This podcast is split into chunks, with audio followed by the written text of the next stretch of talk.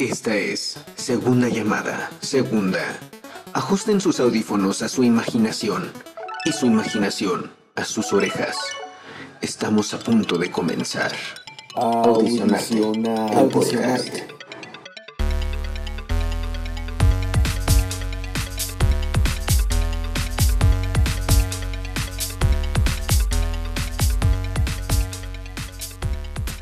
la gente iba al teatro a ver y a ser vista, porque así era el teatro barroco. El teatro se hacía en aquella época no necesariamente para verlo, sino para escucharlo. Entonces tú llegabas al teatro y decían, este, y decías, ah, ya, ya llegué al teatro, ah, ya llegó la condesita de no sé quién, ah, eh, oh, y viene acompañada por el duque de no sé cuánto y no sé qué, y mientras estaban oyendo la obra, pero estaban echando chismes, cerrando negocios, eh, arreglando venganzas y cosas, o sea, el teatro era para ser escuchado, a veces se salían y regresaban, y entonces por eso se repiten en las escenas muchas informaciones. Audicionarte, el podcast. Tercera llamada. Tercera. Hola, ¿qué tal? Bueno, buenas noches. Buenas noches a todos nuestros escuchas, a todas esas orejillas que están por ahí eh, atentas a lo que vamos a decir. Bueno, mi nombre es Mariano Bucio. He ejercido durante muchos años como bailarín, como actor. Me dedico a esto, amo la vida escénica y bueno, eh, estoy muy bien acompañado por mis dos amigos, también grandes colegas escénicos, pero bueno, el chiste de todo esto es representar al público. Estamos aquí para darles una voz, una, una voz que, que pueda seguir contando las experiencias que, que se viven cuando uno va al teatro, cuando uno va a ver lo que sea, cualquier eh, manifestación artística como la danza, eh, como los teatros musicales, como el teatro clásico. Y bueno, en general todas las artes, ¿no? Ya después hablaremos de películas, de música, conciertos, pinturas, exposiciones, pero hoy en especial abrimos este, este podcast hablando de, de teatro y de danza. Sí, Mariano, está, está muy interesante lo que dices, ¿no? Eh, la verdad es que a mí lo que me mueve para, para estar aquí primero es la difusión y segundo también generar comunidad este, pues en, el teatro y de gente que no, que no acostumbra ir al teatro, ¿no? Ah, bueno, para toda la gente que me está escuchando, soy, mi nombre es Iván Delgadillo, igual también pues soy artista escénico, eh, he pisado escenarios como bailarín, como actor, me gusta bastante, este, no dedico completamente mi tiempo a ello, pero sí el más tiempo que puedo lo, lo hago. Eh, también también estudié una ingeniería y bueno, la verdad es que hoy estoy más como representante, como espectador de Hueso Colorado, que es lo que me gusta hacer, es ir a, a, ver, a ver a mis, pues no sé, a compañeros o, a ver a los artistas al escenario, porque me, me, llena el alma, ¿no? Me enriquece el alma de una manera que, que no podría vivir sin ello. Eh, ahora en esta pandemia ha sido muy complicado como, como que, que, me quitaran esa parte, esa parte de mí, ¿no? O si había momentos en, en que en que lo necesitaba. Porque, pues, no sé, puede interesarles o no, pero cuando me sentía mal en algún momento, pues ir al teatro siempre me ha ayudado, siempre me ha ayudado como, como a sacar mis demonios o a encontrar cosas nuevas, ¿no? Entonces, pues hoy estar acá, empezar a hablar de, de, proyectos y de obras que pueden ver y pues también acercar a la gente, ¿no? Que, que, que pueda no, no, no, estar tan allegada. La verdad es que es bastante interesante y pues con la idea de, de hacerlo como ameno y, divertirnos todos.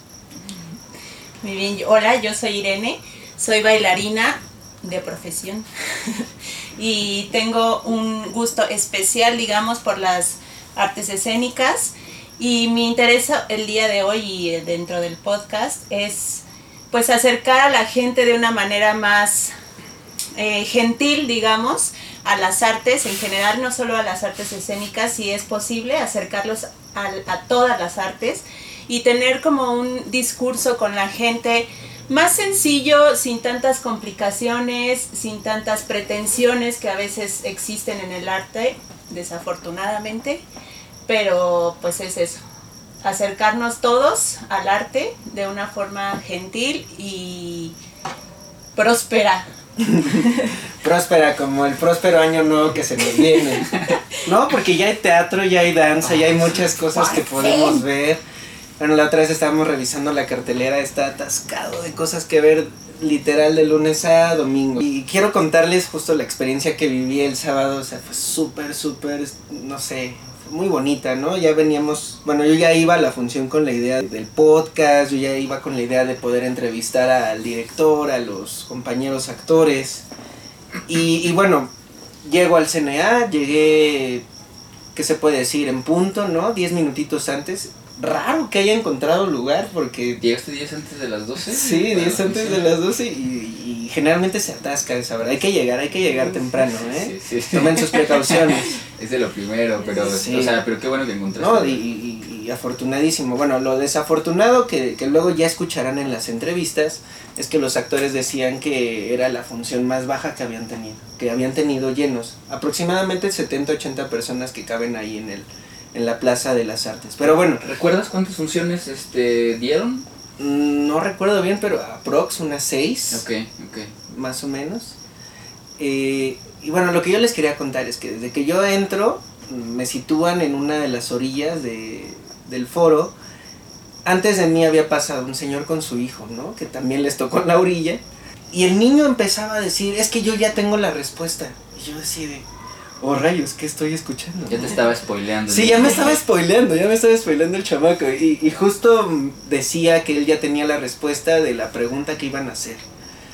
Bueno, yo me quedé impactado y, y fueron sus palabras, algo así de, ¿cuál es la pena de amor que en el amor cabe? Y él dijo, o es el beso o el rechazo. Y yo todavía me saqué de onda más, dije, ¿qué- ¿por qué este niño está diciendo esas cosas? ¿no? Qué loco. Sí, sí, sí, sí. sí. Tercera llamada, ter- y ya fue así como, ah, ok, ok, ya va a empezar la obra. Y, y bueno, y introduzco esto porque ya también, también lo tengo grabado, le pude sacar una entrevista a ese muchacho. Y de hecho el director habla de, de, de lo que sucede en la, en la función, ¿no? Tengo un niño de 7 años que ya trae a Sor Juana en la cabeza. Con eso yo tengo. Para hoy, con eso me quedo. Un chavito. Estuvo durante toda la semana pensando en una respuesta para una pregunta que se hace en la, en la obra. Ese es mi premio. Con eso estoy más que pagado. Me da igual todo lo demás. El mundo se puede caer.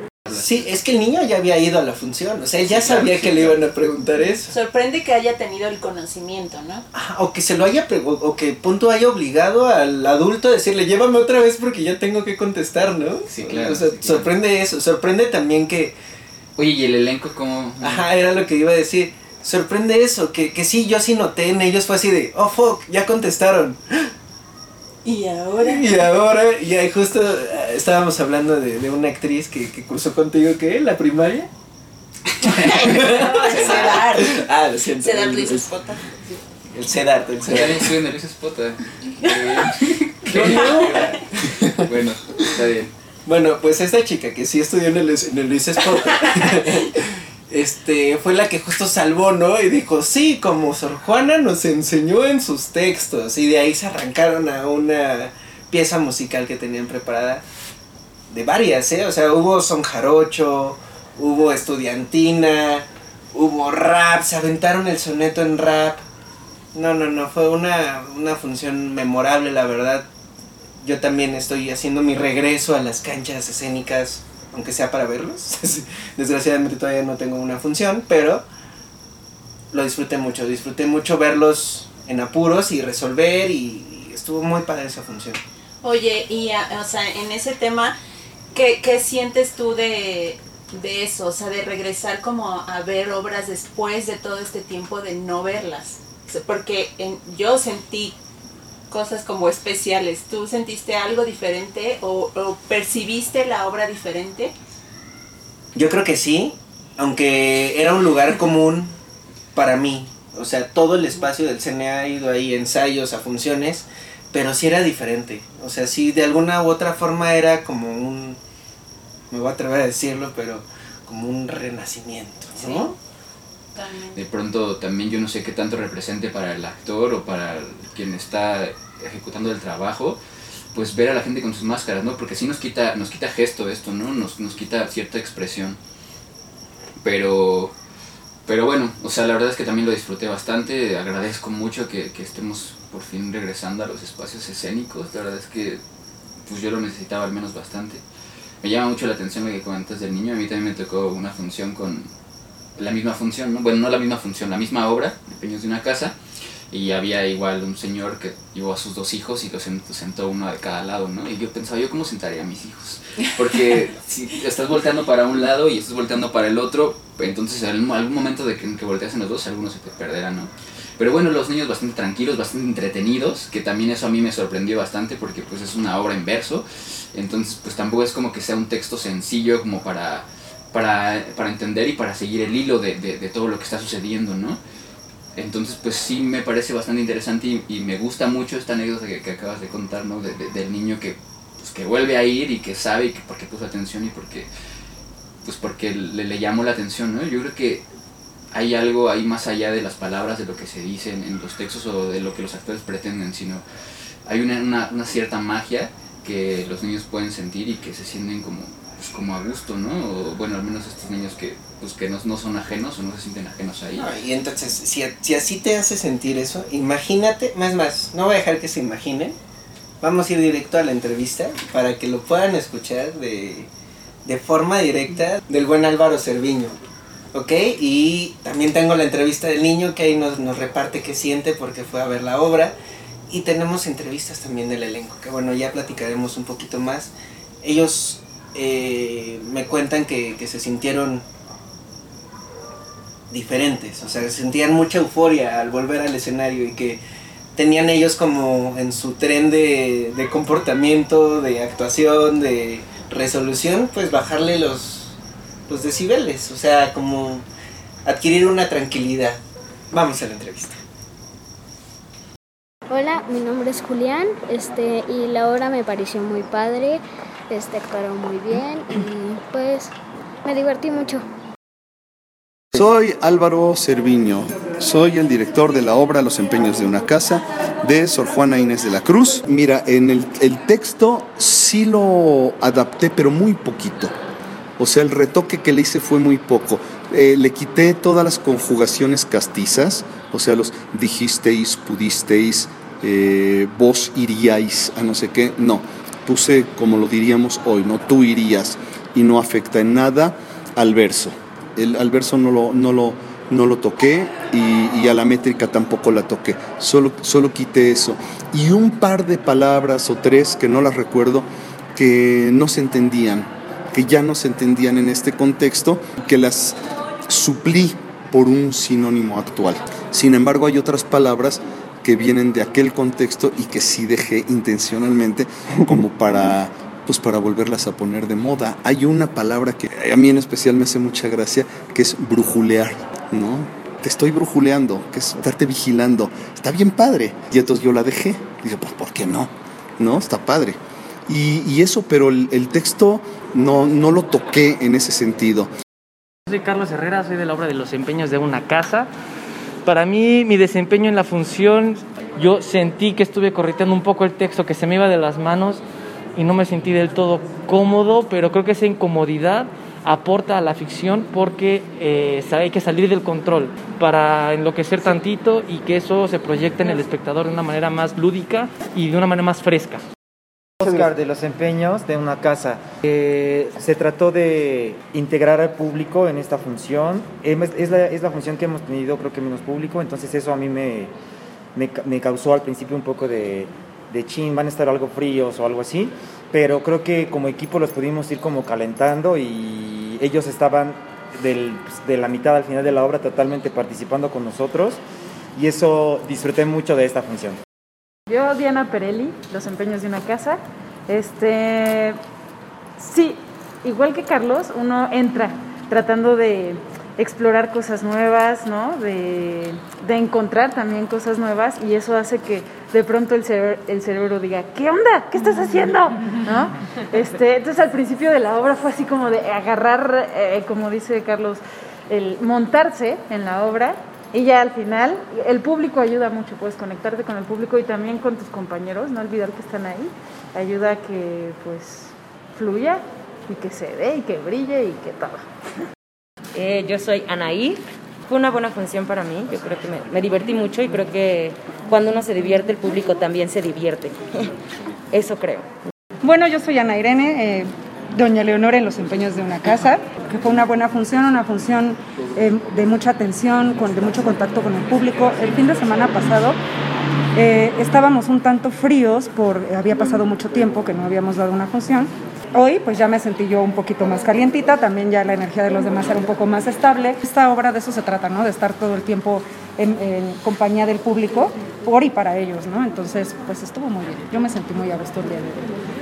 Diana de los empeños de una casa. Bueno, hablar las palabras de Sor Juana es un reto, primero, y siento que también es una responsabilidad, ¿no? Porque es transmitir un legado.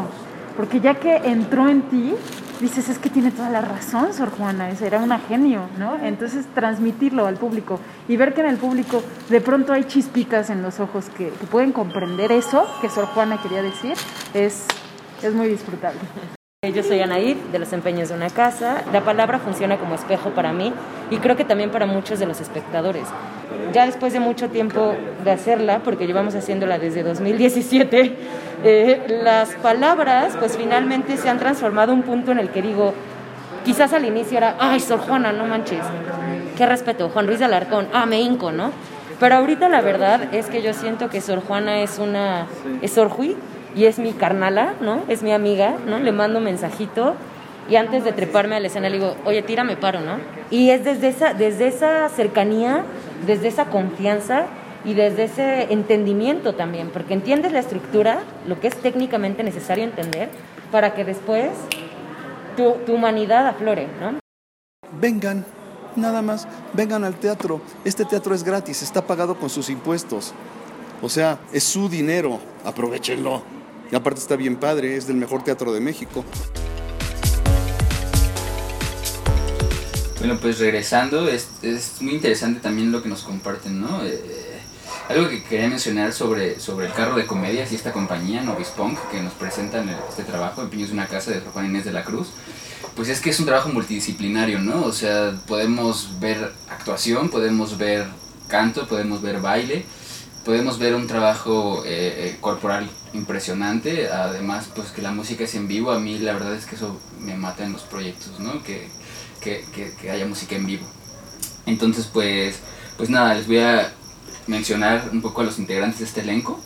Eh, es Ana Irene Guevara Meneses, Anaid Bojor, Darling Lucas, Diana Perelli, Carlos Herrera y Oscar Sergio Serrano, ¿no? Son los integrantes de, de esta compañía Novis Punk.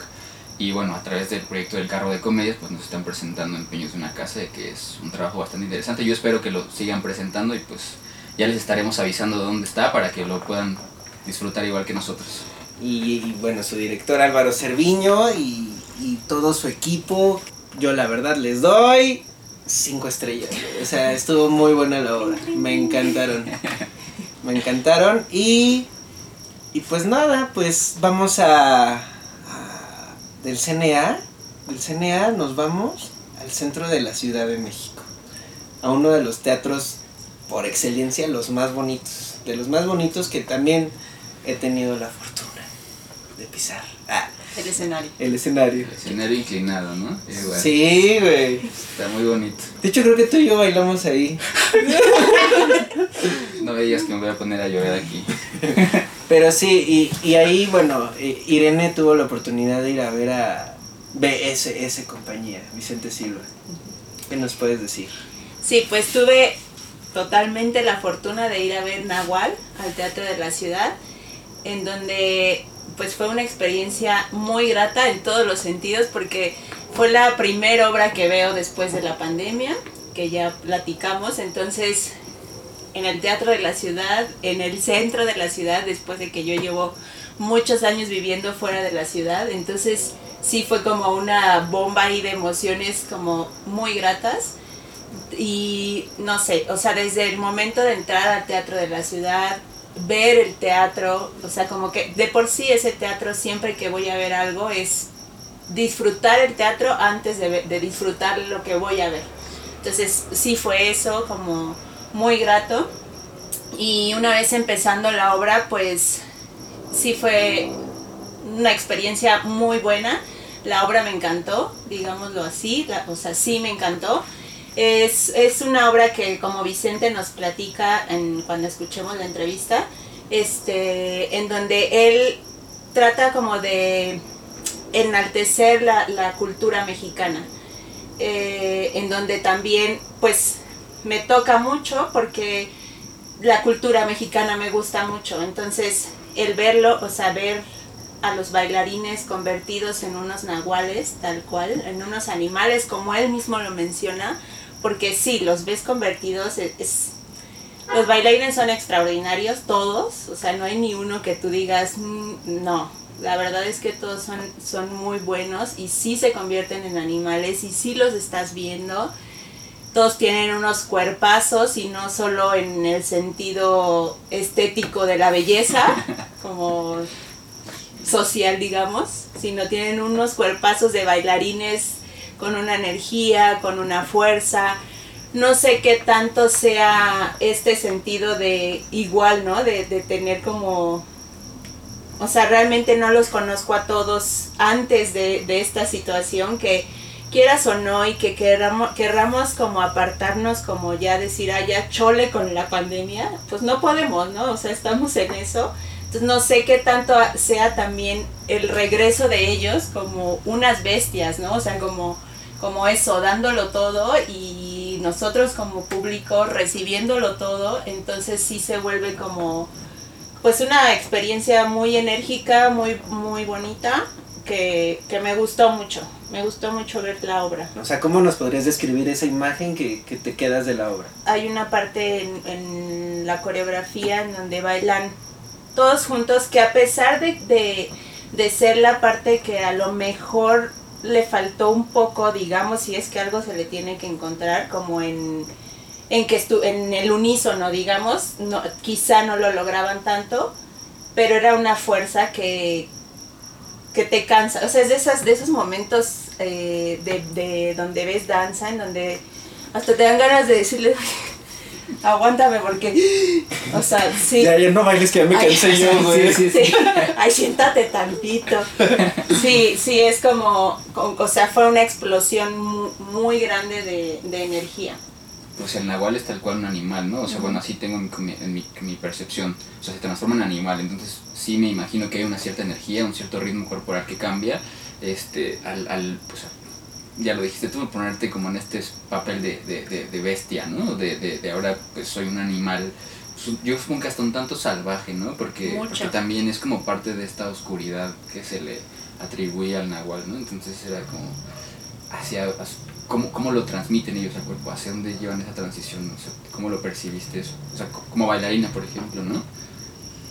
Mm, pues yo creo que en la energía, o sea, la forma de, de, de transmitirlo de ellos es en la energía. O sea, sí, sí su energía es muy, muy distinta en este momento, o sea, en esa obra en particular donde son animales, en una, en una obra en donde estás viendo bailarines. O sea, sí, sí la energía es muy distinta, incluso su, su mirada, el semblante, obviamente el tipo de movimiento es en, aunque era muy diferente y particular en cada uno, o sea, en algunos era muy atacado, en algunos era como muy angular, como todas estas, o sea, a pesar de que cada quien tenía como su personaje, porque pues sí tenían un personaje, incluso Vicente lo menciona, ¿no? Que cada quien exploró para encontrar a su nahual, lo cual también me pareció pues súper padre, o sea, en- encontrar tu, na- tu nahual de pronto haciéndolo como un poco en analogía es, moderna, este, el de Harry Potter, el, el espectro patrón, pero sí, o sea, es que si le quisiéramos encontrar en, en algo así, una analogía como más actual, pues sería algo así, ¿no? Que la mayoría de la gente pues conoce, ¿no? Pues interesante, interesante esto que, que hablas. ¿Pudiste hablar con algún con algún bailarín? Sí, pude platicar con una bailarina, una de las bailarinas, pero nuestra conversación se, se tornó un poco más hacia la situación de la pandemia igual, que, que, que me gustó, o sea, sí, me parece bien, no hablamos realmente de la obra mucho, sino más bien de la sensación que ella tuvo de, de regresar, ¿no? Que pues nos cuenta que, que es como una, una sensación nueva, este, esta, este descubrimiento que ha tenido el arte de, de los medios digitales, o sea, como nos, nos cuenta como estas transiciones de una cosa a la otra y que no, o sea, descubrimos eso y de pronto no olvidar que existe y no olvidar que lo tenemos, que tenemos el recurso, ¿no? De ahora poderlo transmitir. Igual Vicente nos, nos cuenta eso de, pues que esa función, no sé si es en particular o todas, pero él nos dijo que esa función pues se transmitió también y también se vendieron boletos para verlo en línea, lo cual me parece maravilloso porque si no estás en la ciudad y quieres ver un- una obra de este tamaño, la puedes ver. Exactamente. Bueno, ¿y qué te parece si nos mandas a las entrevistas? Pues vamos a las entrevistas. Me gustó mucho, estuvo muy, muy fina, es decir, de repente hay, como ayer, algunas dos, tres cositas que un comodín no bajó, o bajó y subió, detallitos. Ajá. Y hoy pues no, hoy todo estuvo en orden y, y bien. Y este, y me gusta mucho la pieza porque pues ellos son, la interpretan padrísimo y son, se, realmente se transforman, ¿no? Son como unos animales, como lo que realmente se quiere proyectar. Y por eso me gustó mucho y creo que ellos la, la sintieron mucho, muy, muy sentida pues. Yo hice esta pieza pensando en... Fui con Phil Bond, el, el que hizo la música, a las pirámides y se quedaba estupefacto, callado y me decía, este, Vicente, ¿qué pasó con la grandeza de tu gente? La gente que construyó esto, las pirámides, que conocían el cero, la astrología, la astronomía. Dice, ¿qué pasó con eso? ¿Dónde está la grandeza de tu pueblo? Porque veía pues vendiendo a la gente pulseritas, espejitos. Una nueva realidad. Sí, dices, puta, sí, ¿no? Qué vergüenza. Y entonces yo me cuestioné mucho eso, ¿no? Y entonces me encontré con el tema de los nahuales. Y dije, pues por ahí me voy a ir, ¿no? O sea, se suponía que uno nacía con un nahual que, que te guiaba en, en, en la vida y en el más allá también. Eran estas figuras simbólicas. Sí, exacto. Y entonces yo dije, y cada uno de ellos pues encontró su nahual. O sea, fue un trabajo de exploración. Sí, sí, sí. Tuvimos Un de hasta. exploración personal. Trajimos una, una mujer chamán de Tijuana, Adriana Mercado se llama, y nos vino a dar sesiones, este, pues rituales, enseñarnos lo que era un nahual desde el ritual. Hicimos tres, tres o varias sesiones con ella, cantando, este, incienso, muchas cosas. Muy padre. Pero siempre, siempre es la, el, método de la compañía, pues, trabajar profusamente.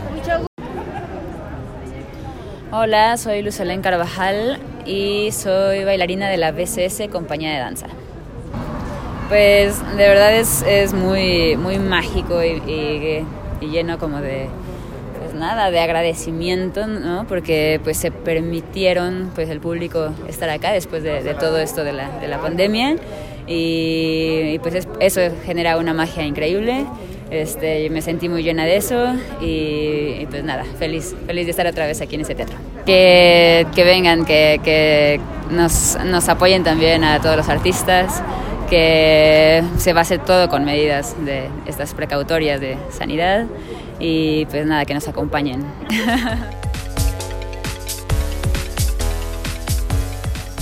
Bueno, me gustaría mencionar al elenco de la obra Nahual, que es eh, bailarines Sara Montero, Carla Rosales, Lucelén Carvajal, Carla Lugo, Antonio Soria, Tomás Sebastián, Esli Ucben, Vicente Silva, René Sabina y Antonio Saavedra. Todos ellos dirigidos por Vicente Silva. El maestro Vicente El maestro Silva. Sí, ¿No? Como bien lo conocen todos. Ah, bueno, sí, pues. ¿Y, y cuántas estrellas le vas no? a dejar? Supongo que todas, ¿verdad? ¿cu- ¿Cuántas son nuestras todas? Cinco, ¿no? Cinco estrellas No sé. como en, en- Uber. ¿En Uber? Ay, no se puede, no se puede mencionar. ¿Ah, es mención acaso? Patrocinio. Patrocínanos. No, bueno, entonces, pues sí, o sea, yo creo que las que tú quieras, ¿no? Pues igual tú dale una medida que no se pueda medir. O sea, también no pasa nada, eso es de percepción al final y solo estamos compartiendo nuestra opinión. Yo, por ejemplo, de 5 les di 5, pero yo son las que yo compro. Bueno, ¿te gustó el trabajo? Sí, me gustó. Eh, ¿Invitarías a la gente a que lo vaya a ver? Sí, invitaría. Vayan. Vayan. Audicionarte, el podcast. Estamos de regreso aquí en Audicionarte y llegó el momento de hablar de la experiencia del domingo. Bueno, pues les cuento que fui a la alcaldía Benito Juárez. Eh, se están armando ahí un festival llamado el 4x4. Adivinen por qué.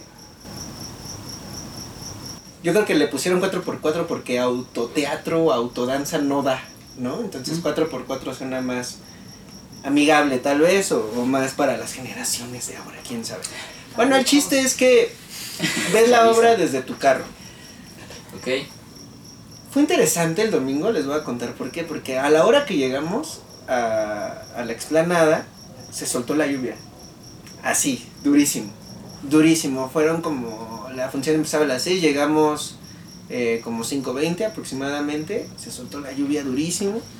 Hicimos trampa, nos habían dicho que nos colocáramos al lado de un carro, pero no, no, no veíamos nada por la lluvia. No, no es cierto, porque nos tapaba el toldo del carro delante. Entonces dijimos, ahorita que está lloviendo duro es cuando nos recorrimos, ¿no? Y ya, ahí pudimos ver bastante bien toda la obra. Cabe resaltarlo. Pero bueno, Bueno. no estamos aquí para hablar del acomodo de los carros.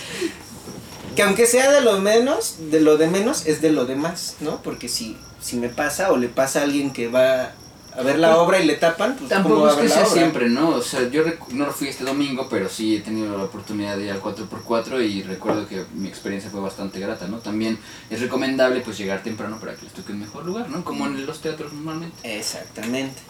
Yo ya he visto contempodanza en, en otras ocasiones, en, en teatro, y a mí sí me saltó.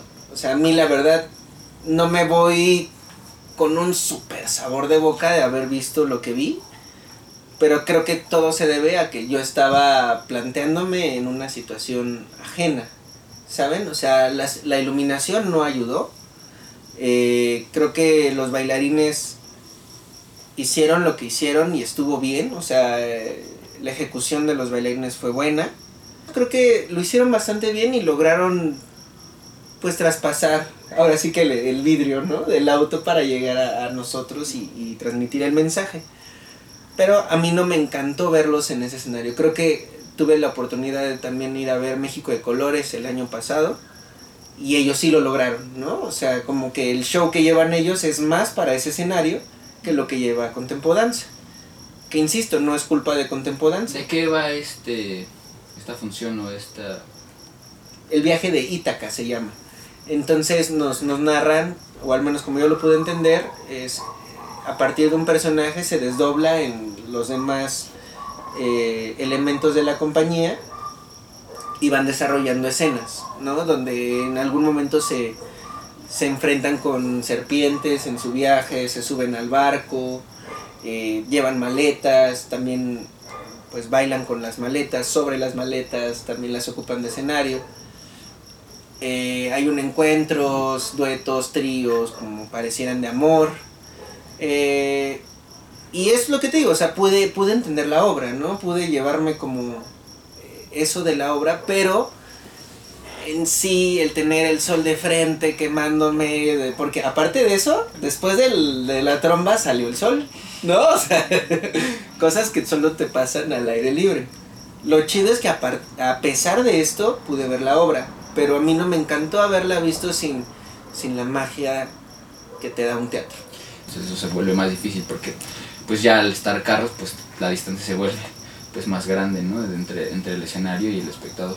Y, y son cosas curiosas que ya escucharán en la entrevista a continuación, ah, que menciona justamente el elenco, ¿no? Eh, tuve la oportunidad de entrevistarlos, bueno, algunos de ellos, y es lo que me decían, ¿no? Que sí es diferente, o sea, que sí se siente que, que ya no ves la cara, ¿no? Estás ante un carro, es como darle show a, a Cars, ¿no? A Cars de Disney o a los Transformers, ¿no? O sea, que eso está muy locochón, ahora ya le das función a una máquina.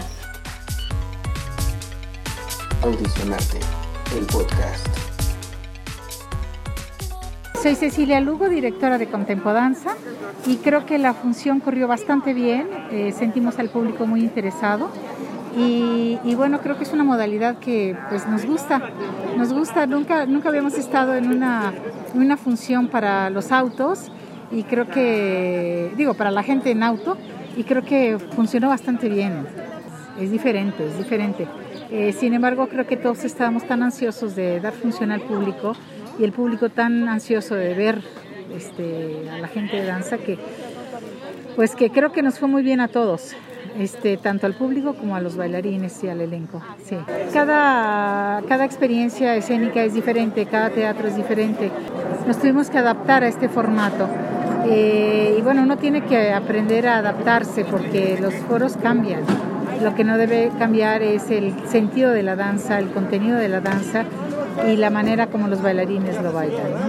Pues nada, muchas gracias que estuvieron con nosotros, muy, muy, este, muy agradecida. El aplauso del final fue muy lindo con los claxons.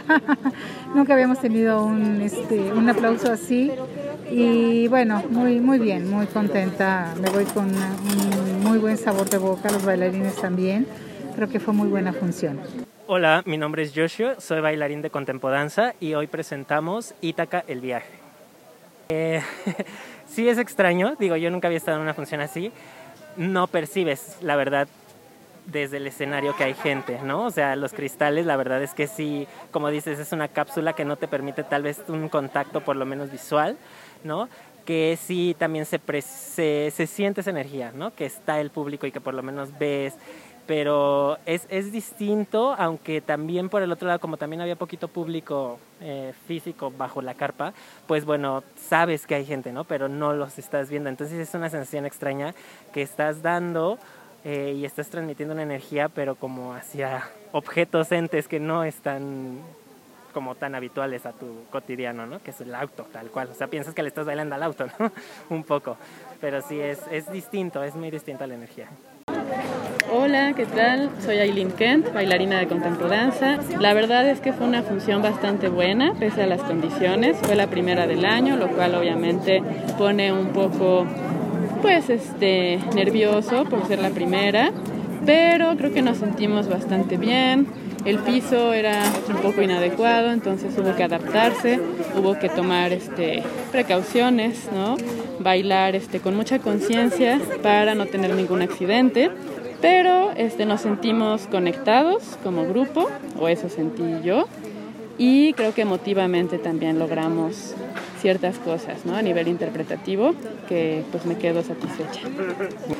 Hola, ¿qué tal? Soy Jorge Ronzón, bailé con Contempodanza, Ítaca, El Viaje, en la alcaldía Benito Juárez. Pues la verdad me sentí increíble, como que ya hacía falta volver a tener una función en espacio presencial, con público presencial, aún desde los autos, se siente una energía completamente distinta.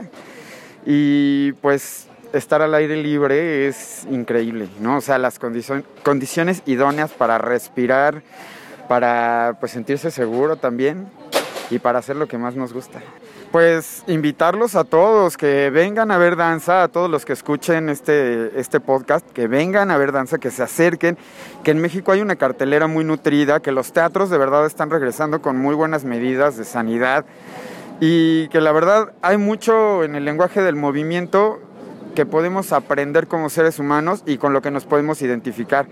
Entonces dense la oportunidad, vengan a ver danza y, dense a esta experiencia que vale mucho la pena.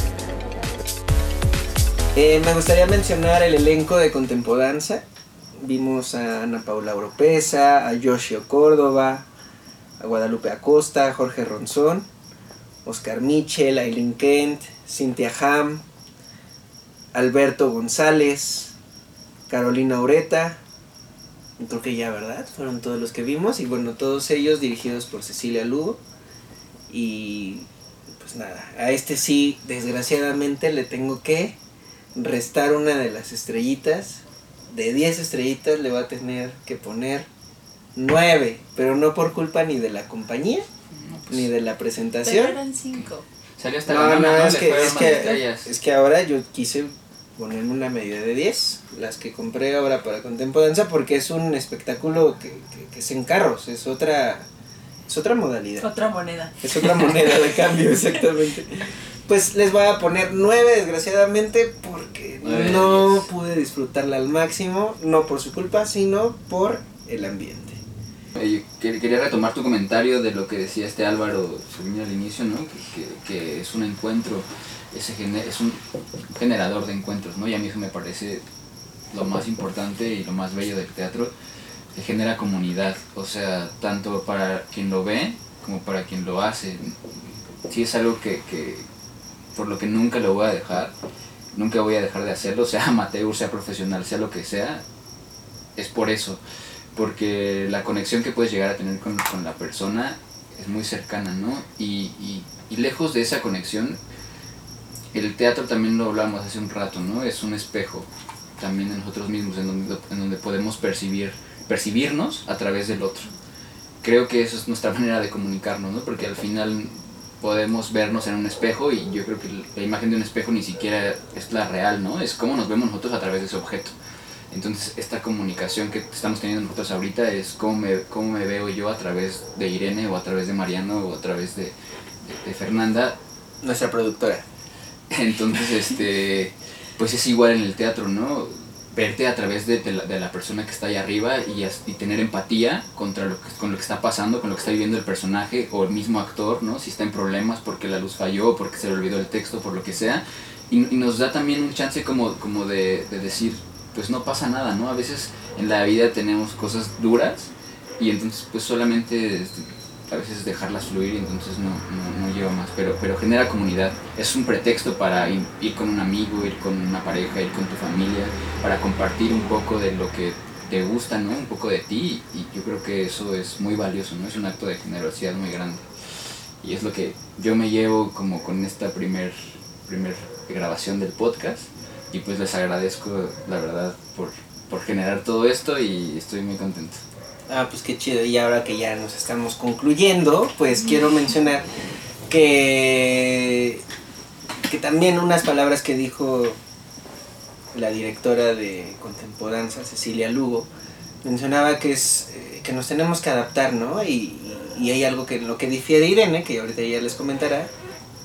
Mm, yo no sé si difiera, porque creo que la entrega que un bailarín tiene que tener siempre en el escenario es, tiene que ser en cualquier escenario, llámese calle, llámese streaming, llámese en vivo, llámese como tienes que ensayar la obra de verdad para lograr pues este ese momento donde el artista se vuelve el máximo expresionista, si lo pudiera llamar de alguna forma.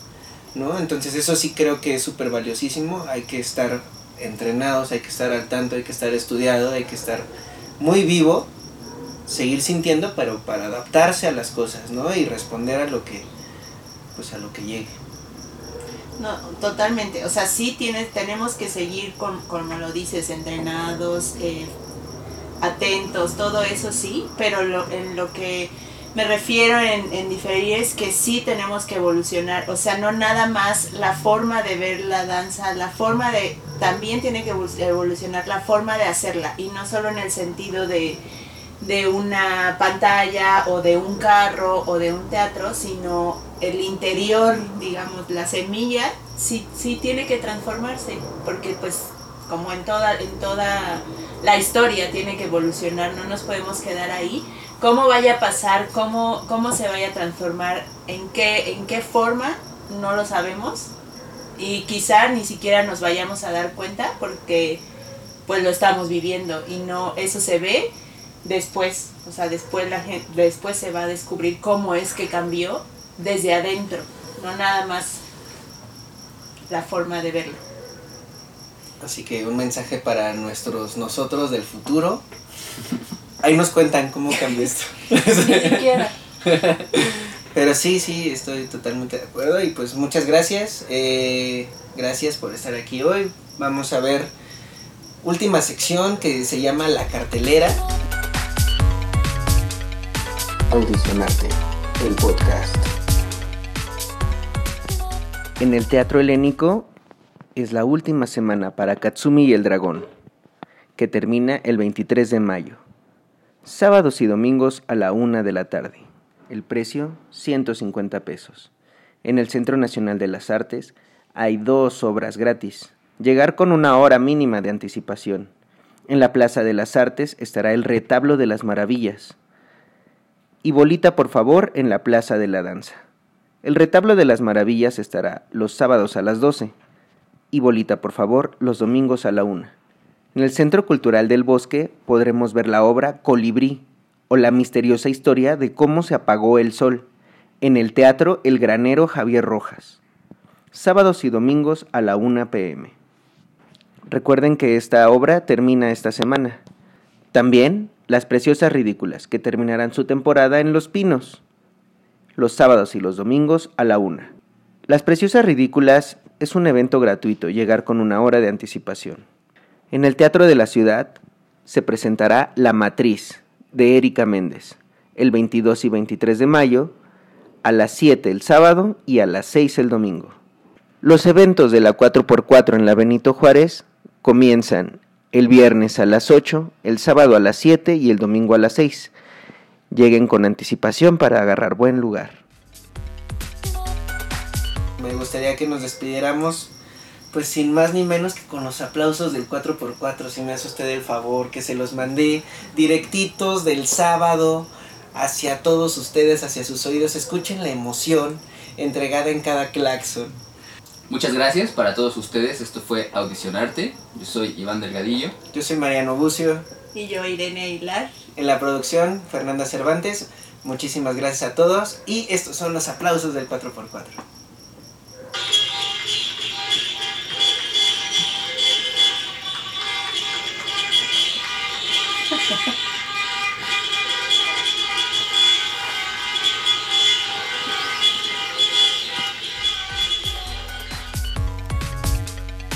Audicionarte, el podcast.